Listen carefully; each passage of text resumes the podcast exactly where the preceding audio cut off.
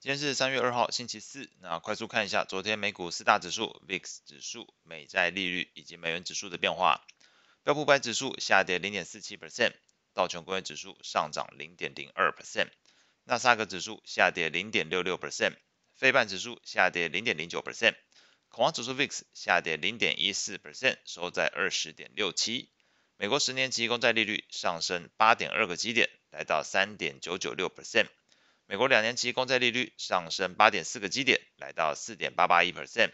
美元指数下跌零点四三 percent，来到一零四点四二二。在中国大陆股市表现部分来看，昨天公布的中国官方制造业 PMI 从一月份的五十点一上升到五十二点六，这五十二点六不仅是超过市场预期的五十点五，同时也是创下。自二零一二年四月，将近这过去十一年以来的一个新高。PMI 数据是强化了市场对于中国大陆经济复苏的信心，陆股、港股因此在昨天都大幅走扬。上证指数涨幅一个 percent，沪深三百指数上涨一点四一 percent，香港恒生指数飙涨四点二一 percent，人民币也在这个背景之下升值一个 percent。而和中国大陆需求复苏相关的货币，像是这欧元跟商品货币部分，也都同步走扬，美元指数因此拉回。不过呢，由于这个美债利率昨天还是持续上涨，使得美元指数的跌幅来看是相对有限。那在美股的部分来说，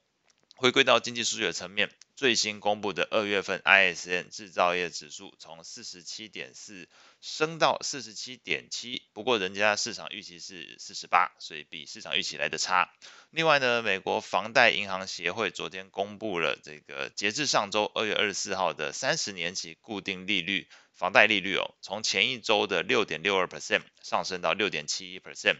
同时，房贷申请数量也比去年同期减少四十四 percent，来到将近二十八年以来的一个新低。整个经济数据是显示，美国人在支出层面上的动能是持续放缓。那市场当然会担心，最后会不会引导到变成企业营收、企业获利都下滑，并且因此产生了经济衰退的一个情况。那同时间呢，昨天 Fed 的官员也没有停下来，这个卡斯卡利跟这个波斯提克仍然是在市场传达鹰派升息的建议，不排除三月份会升息两码二十五个基点，并且维持利率水准直到二零二四年稍晚的时候，所以这表示不只是今年不降息，到明年都可能是明年稍晚的时候，都快结束的时候才可能去考虑呃调整。利率水准，那这一番言论又使得美债利率是持续走扬。那当然，对于美股四大指数来看，从评价面就直接遭受到压力了。那唯一上涨的道琼工业指数涨幅也只有零点零二 percent，基本上是持平。所以在昨天来看，呃，四大指数基本上都是说收黑的情形。从类股的角度来看，昨天是以能源、原物料、工业类股是唯三上涨的族群，其他的全部下跌。债券市场部分，投资人对于美国联准会的升息预期持续走强。美国十年期公债利率在盘中其实一度攻上了四 percent 的水准，创去年十一月九号以来的一个新高。两年期美债利率甚至来到四点九 percent，创二零零八年金融海啸以来的一个新高。那整个殖利率曲线倒挂的程度是持续加深。那当然，这对于市场来讲，就反映预期这个美国经济陷入衰退的这件事的担忧，还是有增无减的一个情况。那在昨天来看，债券型 ETF 的价格变化上，美国二十年期公债 ETF TLT 是下跌了一点三二 percent，美国七到十年期公债的 ETF 下跌一个 percent，美国一到三年期公债 ETF 下跌零点三八 percent，美国投资等级债券 ETF LQD 下跌零点九七 percent，美国非投资等级债券的 ETF HYG 下跌零点八九 percent。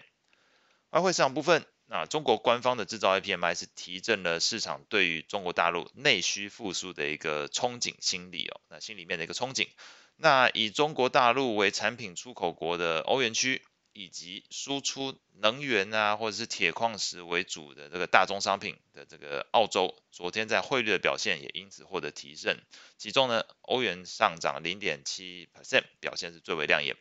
在汇率型 ETF 的价格变化上，美元指数 ETF UUP 昨天是下跌零点五三 percent，欧元上涨零点七六 percent，英镑下跌零点二三 percent，日元下跌零点零七 percent，澳币上涨零点二五 percent，加币上涨零点一五 percent。那后续关注的焦点会是今天三月二号这个欧元区的 CPI，美国初领失业救济金人数。那礼拜五的话呢，则会有日本的 CPI、中国的财新服务业 PMI 以及美国的 ISM 非制造业 PMI 数据会公布。以上是今天所有内容，我们下次见。